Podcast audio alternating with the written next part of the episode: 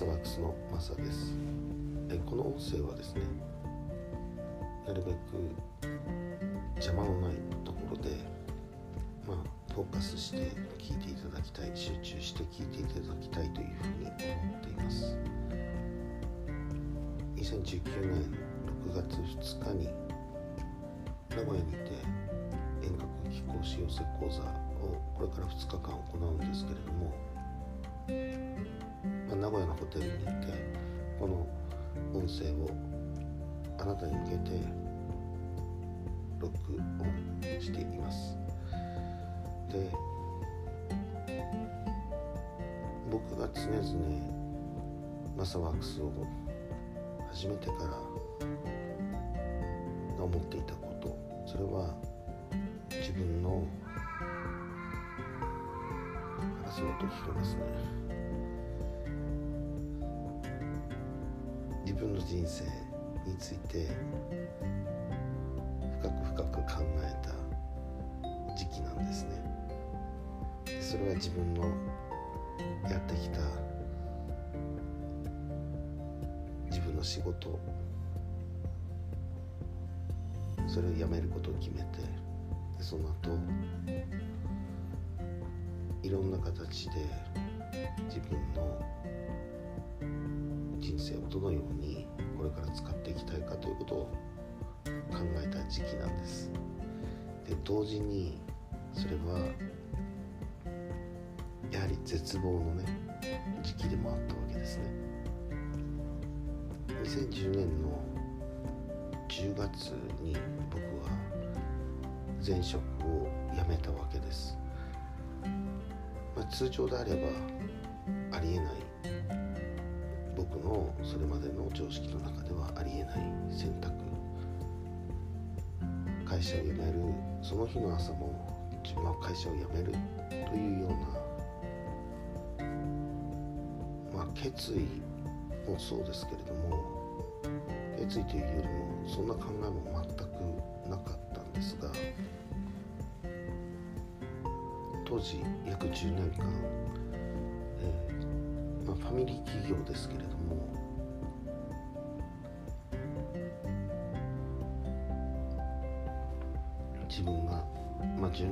代表取締役としても務めてきたその会社というものを辞めてですね会社に入って勤めていたのは約15年くらいなんですけれど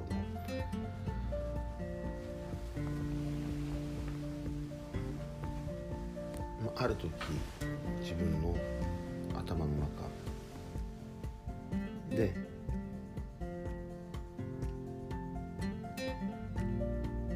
自分のやっていることがすごく嫌だというふうに思い始めたんです。でそう思い始めたのはもうすでに5年以上前辞める5年以上前からそのようなことを考えていましたが自分の運命というのか宿命というのか小さい頃から僕自身は父の会社を継いでそして、まあ、会社を守っていくというのか、うん、継いでいかなければならないという考えというものがあったんですね。またもしかすると継いでいきたいというふうに自分でも、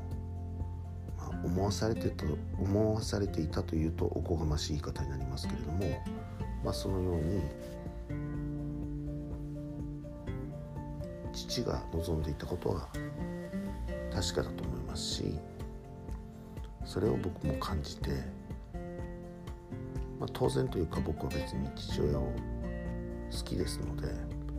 今でもねそして小さい頃からね、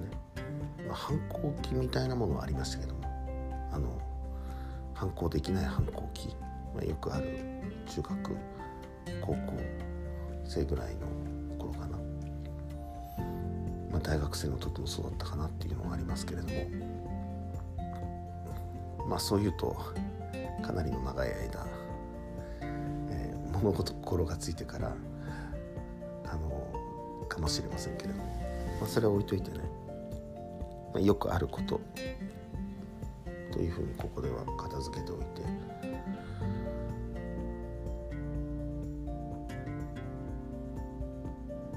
で僕が会社を辞めて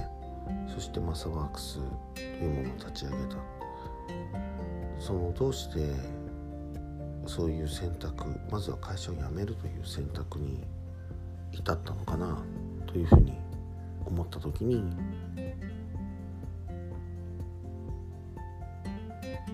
自分が自分の人生を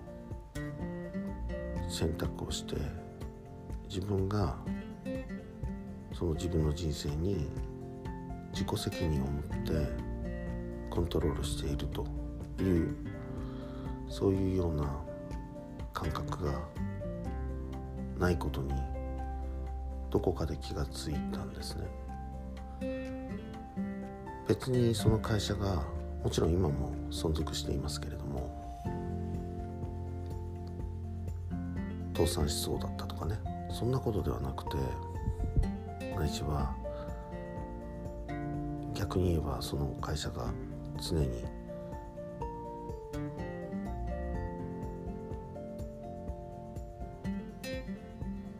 まあ盤石の体制であると言ったことももちろんありませんでした。まあ、従業員というのはアルバイトも含めればね含めても50人いかない50人未満の会社なんですけれどもで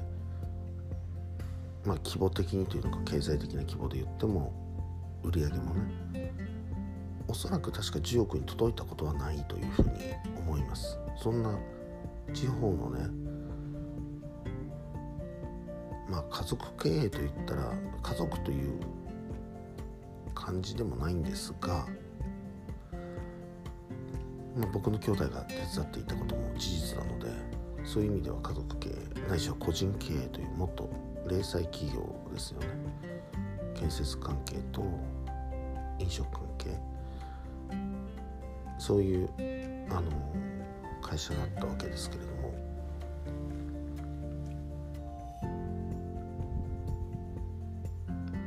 その非常にまあ世の中ですから安定的なものなどないわけですね。特に僕が会社に入った。その直後にですね、えーまあ、98年暮れですか。いわゆる僕は北海道に住んでいるので札幌に住んでいるので非常に大きな事件というのかえー、北海道拓殖銀行銀行がですね北海道で一番大きな銀行が、まあ、潰れるというようなことがあってやはりそれに、まあ、連鎖してという言い方がいいのかどうか別にして大きな会社が、まあ、潰れていくのを見たという。ようなでその前からもちろん80年代終わりからですね今90年代終わりの話をしましたけれども日本というものバブルがはじけてですねで90年代に入ってそしてなんとかかんとかやってきたんだけれども98年にまあ日本全体のレベルでも拓銀という北海道拓殖銀行がまあ倒産というのか何と言ったらいいんでしょうね破綻したということも非常に大きなニュースでインパクトだったわけですね。でそんな中僕は2001年からその会社で代表取締役2001年の2月1日だったと思うんですがそして自分の人生の中で、まあ、2001年の11月にまあ、第一子が生まれたというようなそういうこともあったんですね。で自分のもちろん自分と自分のパートナーだけじゃなく、まあ、子供を設けたというところもあってそういう人生というのかね。なんかあの人生って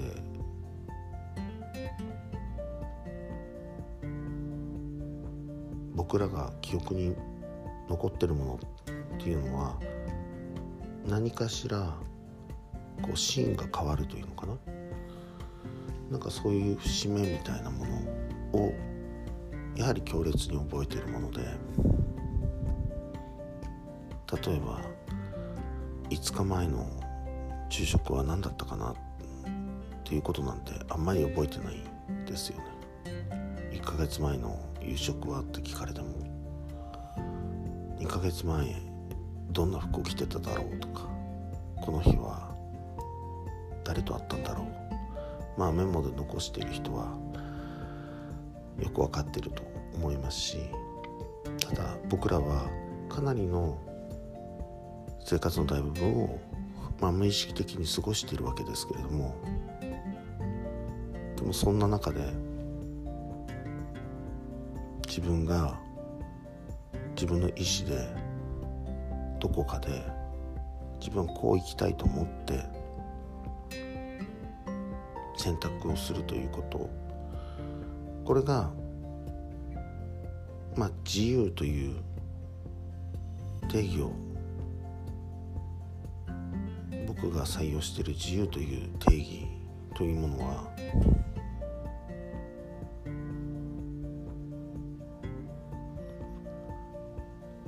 自分で考え続けるということ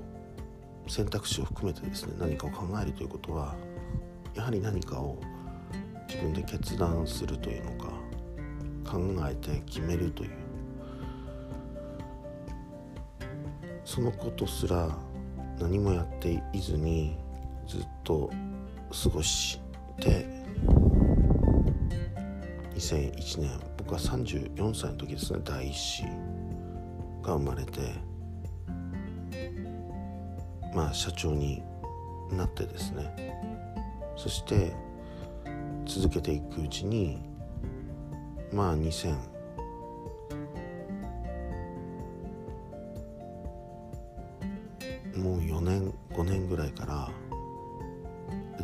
人生はこれで本当にいいんだろうかということをまあいいわけがないなというふうに思い始めていたんですがいかんせんもう自分の父親が創業した会社でもちろん大きなその、まあ、銀行をはじめですね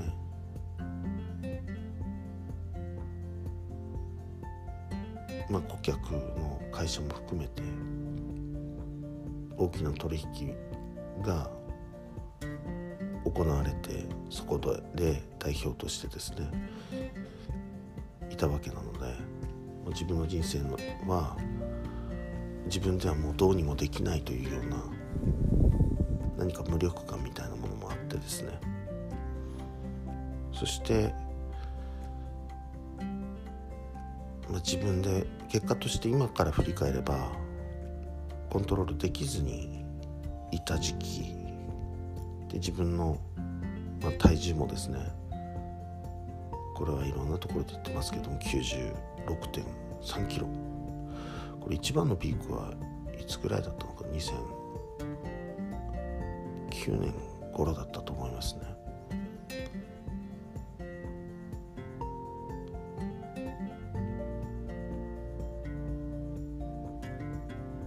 方で僕の愛読書みたいなものはあのビジネス書だとかそういうものをすごく読んでたんですね。まあ当時 GE というねジェネラルエレクトリックですかあのアメリカのね GE 社の今失念しましたけどあの、えー、著者の名前を失念しましたけれどもねそういう方のが本が出たら本を買ったりとかコンサルタントのトム・ピータースですねビジネスのですね。今でも好きですけれどもないしは、えー、神田正則さんというコンサルタントが出てそういう方の集客実践会だったかな。なんかそういうものにね参加してみたりだとか。その方の本読んだり中谷昭彦さんの本なんかもよく読んでたりそれからちょっとオカルトチックなね、えー、中村清岩さんだからあのこの世の悩みがゼロになるっていうですねあの本とかね。今あとは斎藤ひとりさんってあの、えー、漢方薬まあ下剤ですよね。スリムドカンとか売ってね変な人の書いたあのなんちゃらかんちゃらとかねあのお金持ちにお金を引き寄せるような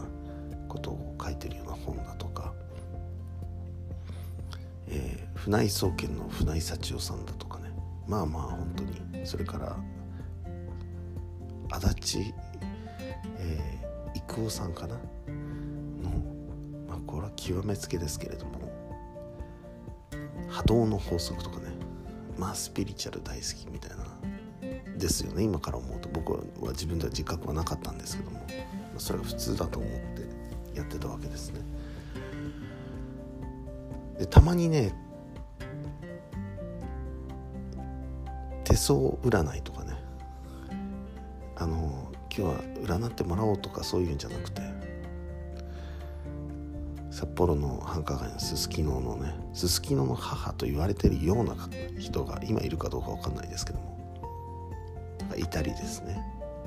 あので見てもらったりとか1年に1回とかですね。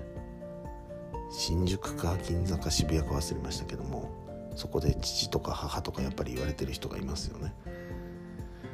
せっかくだからといって近くでなんかその時にパッと見てねどこかで見てもらったことまあそのあれは覚えてないんですけども、まあ、結構そういう結構というかそういうもの好きだったんですね。あと誕生日占い365日の誕生日にいろんなあの何て言うんでしょう。例えばそこで生まれた人とかここあのこの誕生日の人はどんな性格だとかですね書いてあるようなすごい分厚いものを買ってたりだとかしましたね。そんな時にまあ2023年だったと思いますけれども苫部千秀人先生ですね。洗脳護身術か脳と心の洗い方どちらかが一番一冊目だったような気がします。で続けて、うん、順番的には洗脳言論が一番先に出版されたような気がするんですけれども、まあ、女性用のなんか綺麗になりたいみたいなねあのそういう本も出てましたけれども続けて福音新福音書という本が出たりまあ、いわゆる洗脳に関するような本。まあ友部先生は洗脳を、まあ、解く方のねあのご専門というのか、えー、ですけれどもそれから英語脳とかね英語は逆から学べっていう本だとかないしは頭の回転を50倍速くする方法とかですねいわゆる認知科学に関する人間の情報処理に関するその新しい知見の本を出されたわけですね。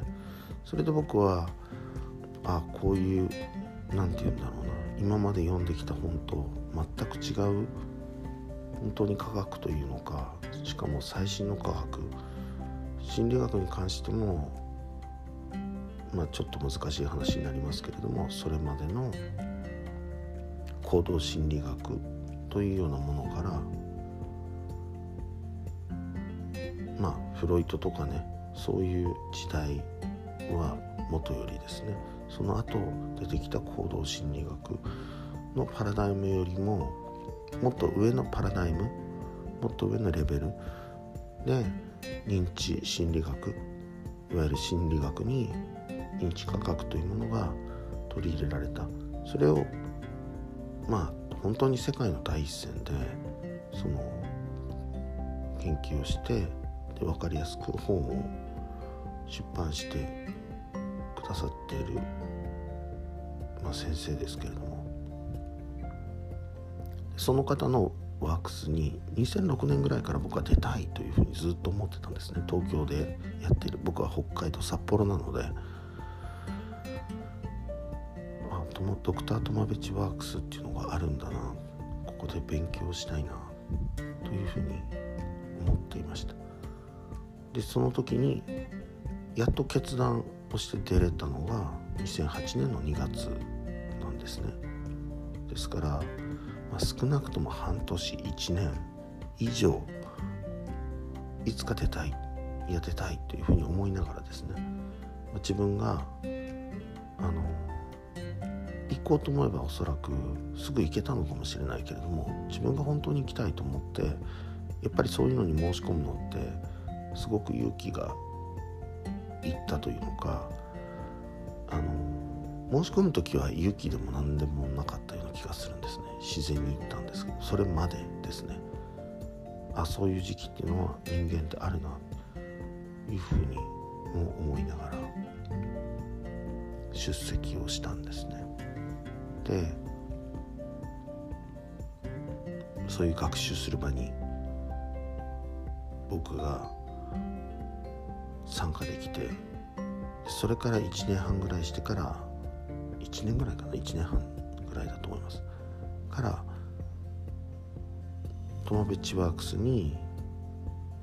何回も出席できるという。まああのそれなりのねお金はかかりましたけれどもそれまでもトマベチ先生が出してビデオとかですねそういうものをってまあ毎月ね2冊3冊出る友淵先生の本を買って読んでですね今まで本当に読んできた本と全然あの簡単にあたかも簡単に読める文体ですっきりしていますよね。でただし書かれていることっていうのはやっぱり僕には斬新で、ね、営業は洗脳だとかね非常に役に立ちました。でそういうことがあって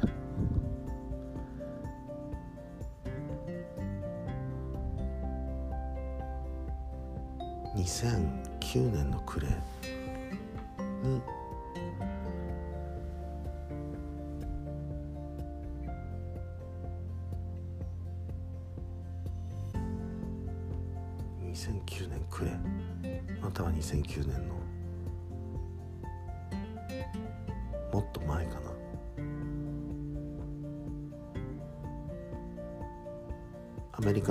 さんというコーチングの始祖と言われるような人ですね。創始者というのか。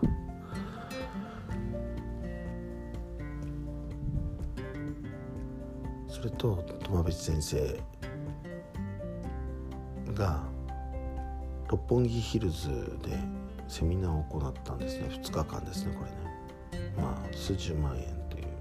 高額な高額でもないのかな。会場もそうですし確か2300人の人が集まってね。でその講座も受けてですね。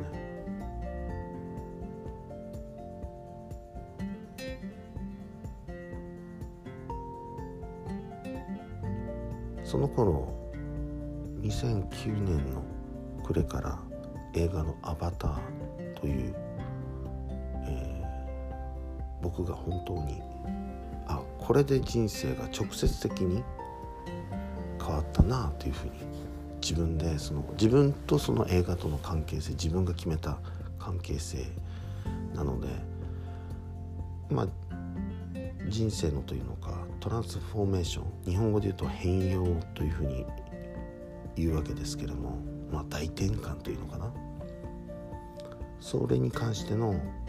映画というふうに僕は見てですね映画館に16回行ってですね札幌なんですけれども札幌で一度2回目見る時に23日後に僕はアバターを見に行ったんですけれどもなぜかその時機械が故障してですねこんなことあんまりないと思うんですけれどもその映画今日は上映できませんって言ったんですけども見たくてしょうがないので隣の町江別という江別市というところがあるんですけどもそこでレイトショーがやってるということを発見してまさに車を飛ばしてそしてそのレイトショーを見に行ったアバターの2回目見に行ったっていう。確かクリスマスに公開されたんですけれどもで3度目はその年の1月1日から2日3日だったかな、えー、トマベチワークスがあったんですね。あのそういう正月とかあんまり関係ないわけですね。1日2日だった気もするし2日3日だった気もするんですけれども。でその時も東京の当時は渋谷に会場があって今どこか分かりませんけれどもその時はですねで渋谷の道玄坂の、え、にある映画館東宝シネマだったと思いますけどもこれも今あると思います。そこでアバターの3回目というふうに記憶します。3回目か4回目ですね。を見たんですね。で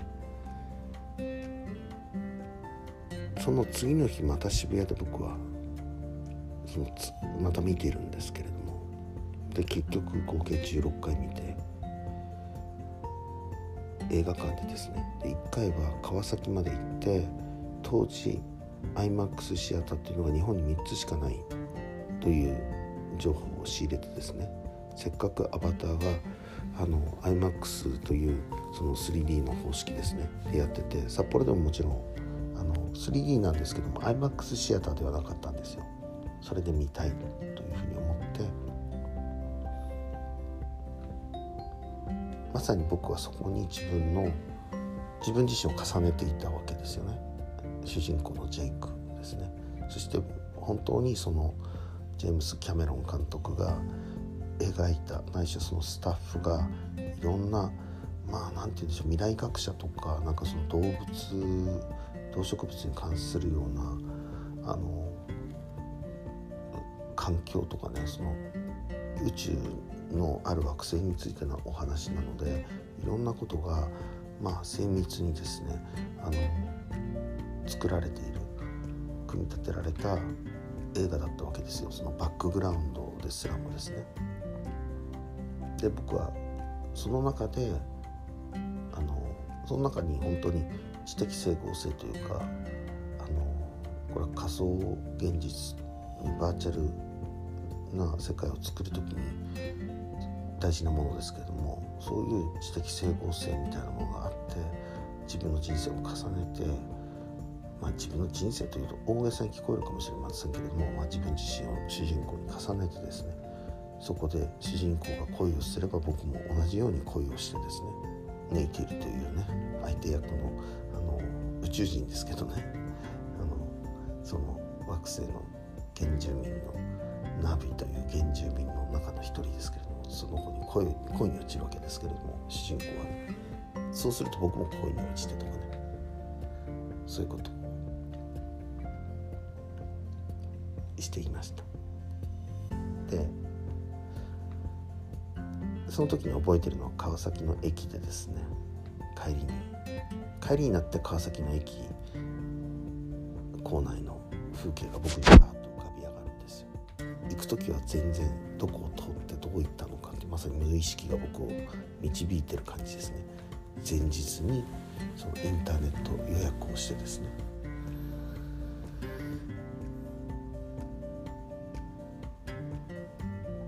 あれは本当に自然にというのか自分が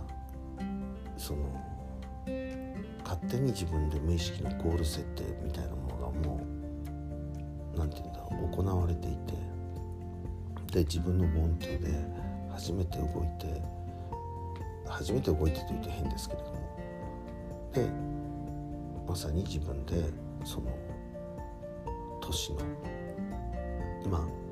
今川崎の話しましたけども生き物係のねエールがその時流行ってたんですよ。あれは中学生のなんか合唱コンクールの歌になったんですよね。NHK かなんか主催のですね。私は今どこにいるのとっていうねところから始まるんですけれど、であの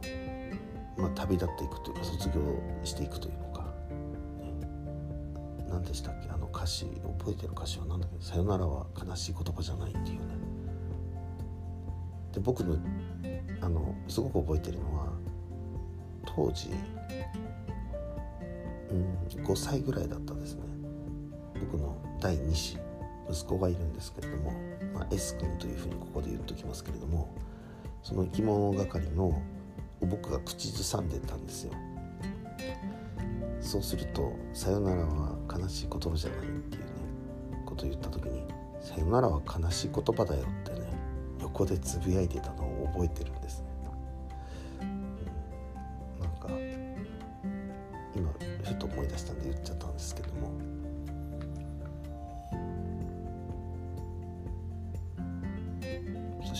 その年の、うん、2010年の10月に僕はある日自分の、まあ、父なんですけれども父親であるその僕が代表取締役を10年やってましたから彼は会長職なわけですね、まあ、会長に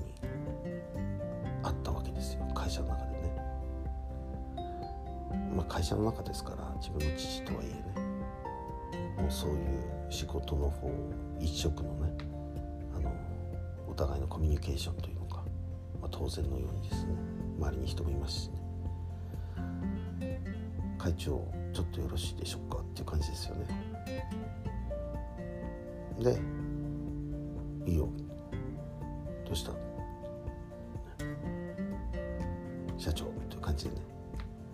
で会長室に入ってですね。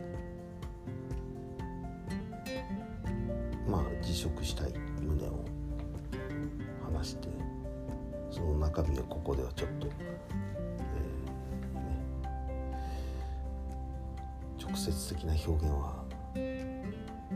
ここでは言いませんけれども。まあ僕はその日から会社へは行ってないわけです。いろいろあった時に、えーと、ちょっと前に行きましたけれども、まあ、話としてはそういう話にしてください。喧嘩して別れたわけでもなくですね、まあ、僕としてはまあ勤め上げられずに最後まで申し訳ないと思ってるけれども自分では、えー、まあ言い方としてはね自分ではもう方としてはというかまあそういう心境でしたけれども賄いきれないというのかやりきれないということで申し訳ないんだけれどもやめさせていただきたいということで辞職をしたわけですね。それから僕自身がその冒頭でお話ししてますけれども96キロで体がボロボロだったわけですね、うん。まあ、96キロだでも元気な人いるでしょうけれどももう高血圧とそれからそれに伴う頭痛とまた別の種類のひどい頭痛。それからまあ毎日いろんなところがね日替わりで病むんですよね。違った症状が起きたりするんですよ。それもやっぱり不定収素というんですけれどもいわゆる不安というのが極度の不安とかストレスからくるそういうあの体調不良ですよね。というのがにまあ、悩まされてというか。僕はそれをでも懸命に直したいというふうに思ってですね道では結構有名なですねその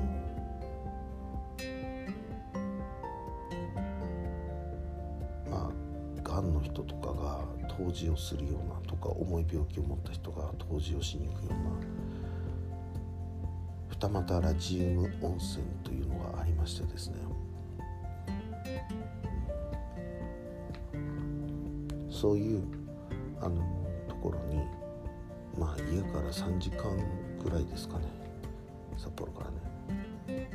まあ、僕のく僕の運転ではもう少しかかかかったりするんですけども僕結構ゆっくりなので。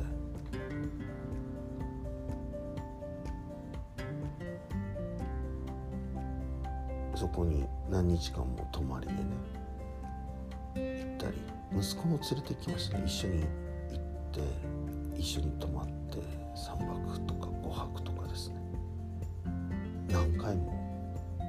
通いました。それからいわゆる岩盤浴的なカプセルみたいなものがあってですねどこかにですねあるホテルにあったんですね。でそこのにもなんか回数券を買ったりしてねもうガシガシに自分の体が緊張してるし心もまあ病んでるというのかその時はまあもうすでにね今から10年ももう10年くらい前ですよね。今2019年ですからその今お話ししてるのは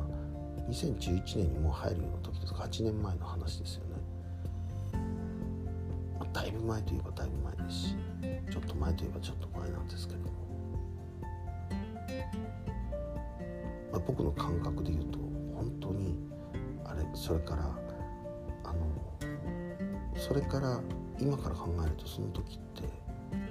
30年以上前みたいな感覚なんですよ。非常に遠い感覚なんです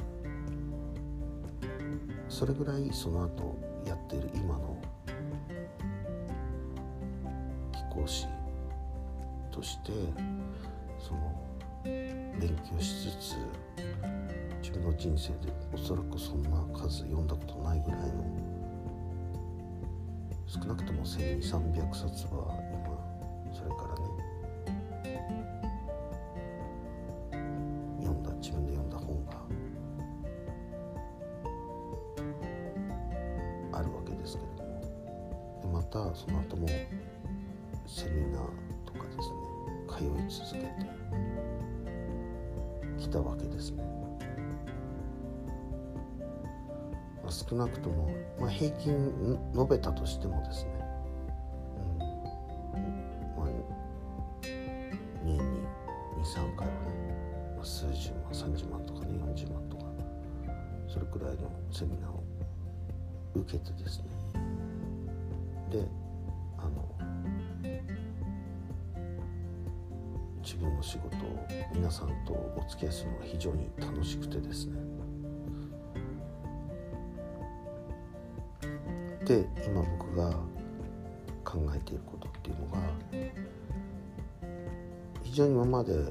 付き合いをしていたいただいた方、まあ、別に述べというわけではなくてもうそのいろんな付き合いの仕方があると思うんですけどセミナー出ていただいたりメルマガを取ってメルマガ取っていただいた方だけでもまあ辞めた人もいれればねあの700800人ないしは1000人近くに上ると思うんですよ。この長い間でねそして本当に最初の頃からお付き合いをいただいている方もたくさんいるんですよね。でこれからまた僕もまた新しいあの何て言うのかな段階というかに来たなというふうにそれは僕自身がそうだということは皆さん自身もそうだというふうに考えています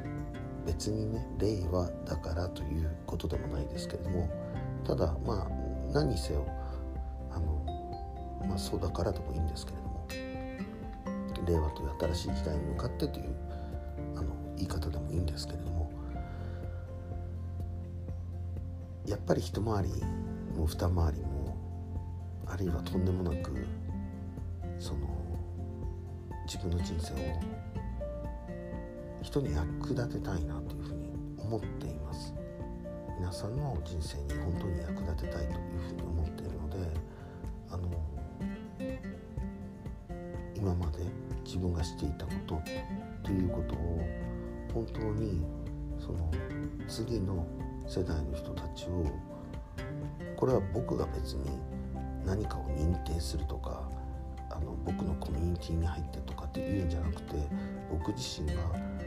本当に思ってるのは自分の経験から僕が僕のやりたいことをしたい。僕のやりたいことを見つけて僕のやりたいことをやりたい非常にわがままに聞こえるかもしれないですけれどもただそれが僕自身は僕は誰かの役に立ちて誰かの人生をやっぱりとんでもなく良くしたいというふうに思っているんですよね。でそれを多くの今困ってない人は何にも困っていない人はマッサワークスに来るわけはないんですよ。困っているという言い方は変かもしれないけれども例えば本当に今困っている人それから今困っているとは言えないような幸せな状況にあるかもしれないけども私はもっと違ったもっと全然別のところって言えるぐらいもっと大きくなりたいもっと人に役立ちたいと思っている方がマサワークスに興味を持ってる人今までやってきた人これからもやっていく人だと思っています。僕は非常にショッキングだったいい意味でね出来事があって確か2015年か16年2017年その辺りだったと思うんですけども。あるテレビでねあの友淵先生が出てたんですね。そしてそれは新年のなんかテレビでですね。あの放映日で。でそれぞれ出ているそのコメンテーターというのかがあのフリップを渡されて今年の抱負を書いてくださいというようなあの場面だったんですけれども友部先生は何を書くのかなというふうに思ったんですね。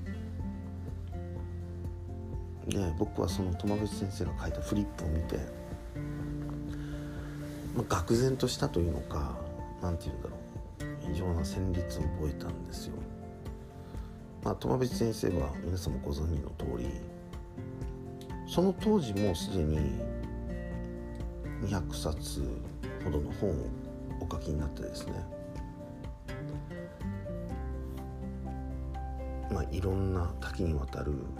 会社経営をされまあすごい人ですよね。その方がどんなことを今年の抱負って書くのかなって思った時に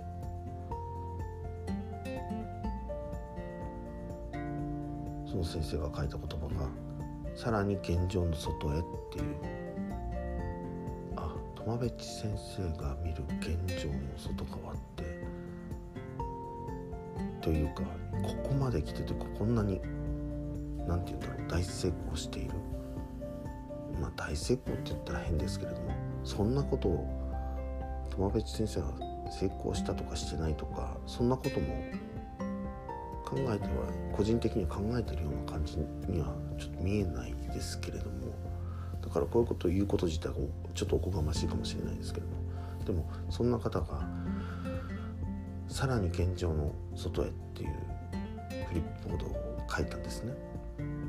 これですっていうね出したんですけれども僕はそれを見てああっていうとなくわかりますかねだからそういう人たちがこの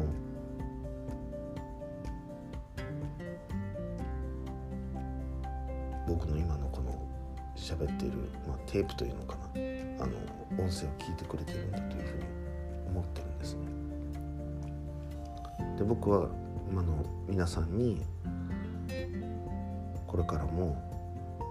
誰？というわけじゃなく何かしらあマサワークスで、まあ、マサさんがこういうことをやっている。でそれについてあの私も知りたいところだと。そして自分の人生を自分の思うように変えていきたい。そしてそれをもちろん人生を変えていくということはあなた自身が関わる人たちをどんな形であれ、まあ、僕と同じように何か気候を教えるとかその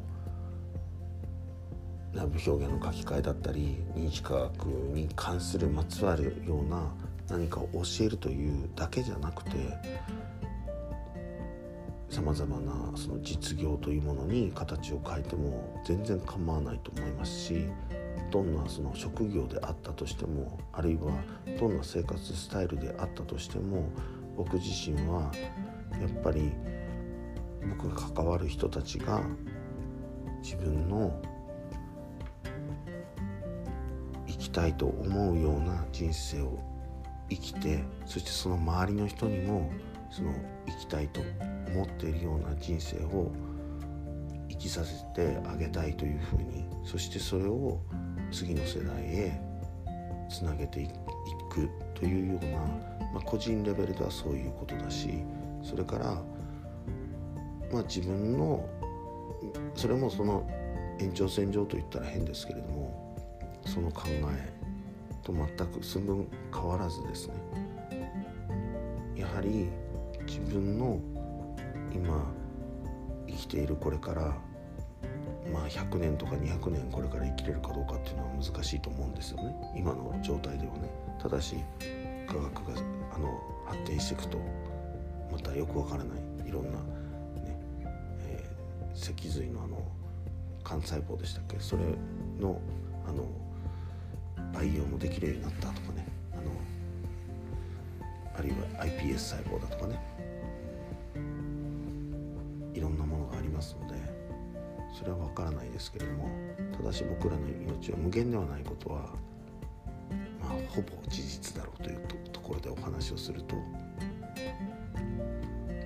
100年後200年後に地球の反対側例えばベネズエラとかにいるような人たちにとっても良い考えというのかそういう分の僕らの視点をちょっと上げて自分の人生ライフタイムよりもうちょっと向こう側を見たり自分が今まで考えていた地元を良くしようとかいうことの先に自分の国それからいややっぱり世界中の人たち世界中の子供たち孫の孫たちが良くなるようなその考え方を少なくとも持ってそういう大きな活動全員がねあの世界的なあの活動家にならなきゃいけないとかそんなことでは全然なくて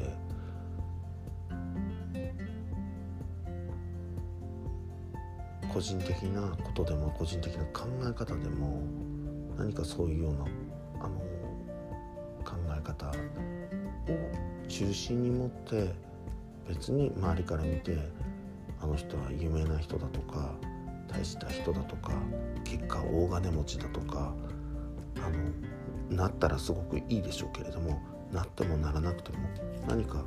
そういうあのことを心に持って次世代まさに目の前にいる人たちに何らかの形で伝えていくというような人たちをと僕は一緒にやっていきたいなというふうに思っています。で今日僕はたまたまと言ったらおかしいですけど名古屋で、えー、遠隔みこし寄せ講座というねまだ30回行ってないと思いますけどまあでも30人近くですねあの複数の場合もあるので今日はお一人が受けるんですけれども2日間ですね行こうというふうにそのその日の朝なんですけれども皆さんにメッセージとしてこれを送りたいなとそして2019年という、まあ、残り7ヶ月しかないですけれどもないしは7ヶ月もあるのであのたくさんのねいわゆる気候史という気候ということの枠内に収まらず、まあ、サックス自体はもうすでにそういう段階に入ってきてるというふうに思うんですね自分でね。に収まらずないしはコーチだとかねそういうこともちろんそれでもいいですけれどもただそこに収まらない感じぐらいのその大きな視野というのかその範囲というのかそういうものを見つめてねその枠にとらわれずにあの皆さんを次世代の本当にリーダーリーダー中のリーダー誰あの有名なとかねそんなことは後からついてきたりだとかあるいはついてこなくても別にいいことでそういうようなあのコミュニティというのかな。別に全員が何かもたれかかって一緒にどっか行きましょうとかこうしましょうとかそのベターとずっといるような感じじゃなくてあのイベント的になんかね盛り上がるのはいいかもしれないです。僕はすごくそれはもう思ったりしています。自分の僕の夢の中で何人かのまあ数十人とかねあのもうみんなでなんかこうハワイに行ってるとかね、うん、ミーティングしたりあの遊んだりとかいうようなことも含めてなんかそういうようなあの ongoing って感じですよね。そのミーティングということはみんなあの生涯なんかやっぱりやることやりたいこと自分のやりたいことをまあお金取っても取らなくてもねビジネスというのかだろうか、えー、NPO だろうかね何か何かしらのことをこうやってるような集団というのか外国の方も含めてねそういうような絵が僕に浮かんでくるんですよね。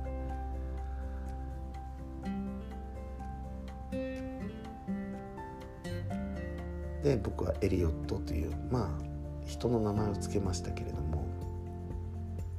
そういうあのもっと共感覚的なそのナビ表現の書き換えというものがあの上手になる誰しもが上手になるようなツールということで開発してこれももちろん使い方いろんな使い方をあのこれからもフィードバックしてまだまだこのあのエリオットというそのないしは僕はフィールドの名前としてはその情報場の名前としてはあのテクスチャーという情報場あの手触りというですね、まあ、臨場感空間というかそのナビ表現書き換えが行われるフィールドでのあの手触りそのそこ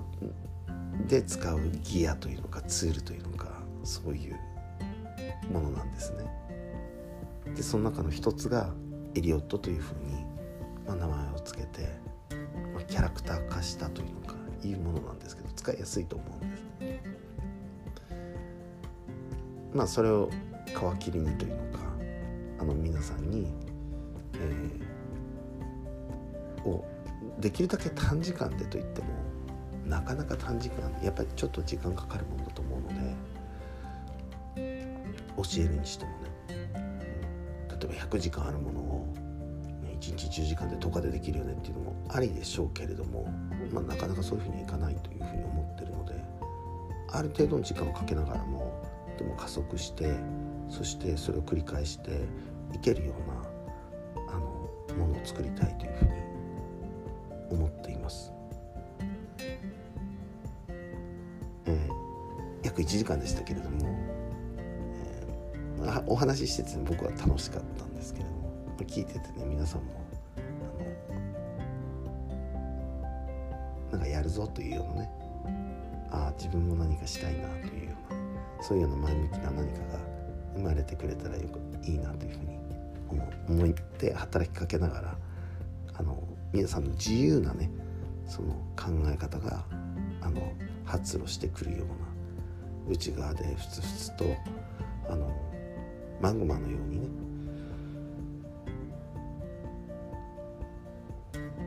こうグツグツとあのしているようなものっていうのが発見できるようななんかお話をしたかったのですね。